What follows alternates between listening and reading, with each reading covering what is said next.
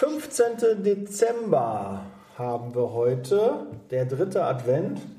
An meinem Adventskranz konnte ich heute die dritte Kerze anmachen. Freue mich schon auf das heutige Thema. Sprich nur in Vorteilen und nicht in Merkmalen. Bei mir sitzt immer noch der Kamil und zu dem Thema geben wir euch gleich noch ein paar Tipps. So, Daniel, ich habe mal wieder eine Frage an dich. Gerne.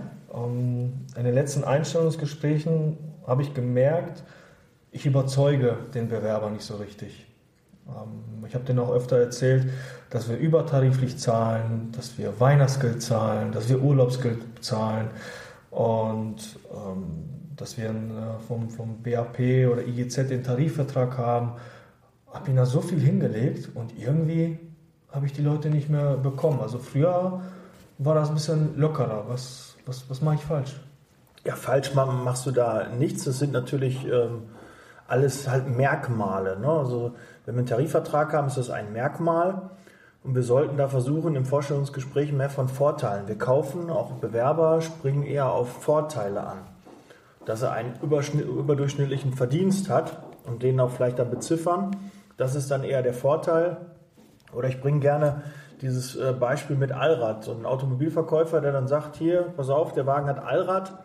Das ist halt ein Merkmal, aber wenn er sagt, pass auf, du kannst in der Kurve bei Schnee nochmal richtig, äh, bist du sicher in der Spur, kannst dann noch äh, Vollgas geben oder wir kaufen nicht 250 PS, sondern wir kaufen, dass man auf der linken Spur nochmal Vollgas geben kann und dann passiert nochmal was das ist halt, ne, das ist dann der, der Vorteil, dass ich schnell, wenn ein LKW rauszieht oder ne, dass ich da schnell noch dran vorbeikommen kann.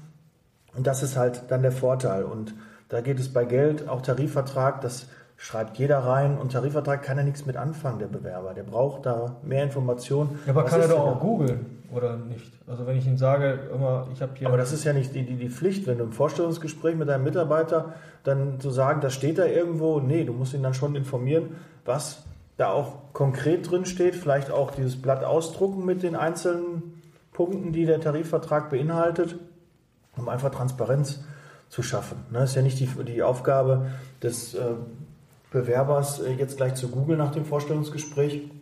Du willst ihn ja in dem Gespräch überzeugen. Und dann macht es einfach Sinn, vielleicht dem halt so eine Checkliste zu geben mit den Punkten, die der BAP, der Tarifvertrag halt anbietet. Ich glaube, okay. da hat man dann mehr Erfolg.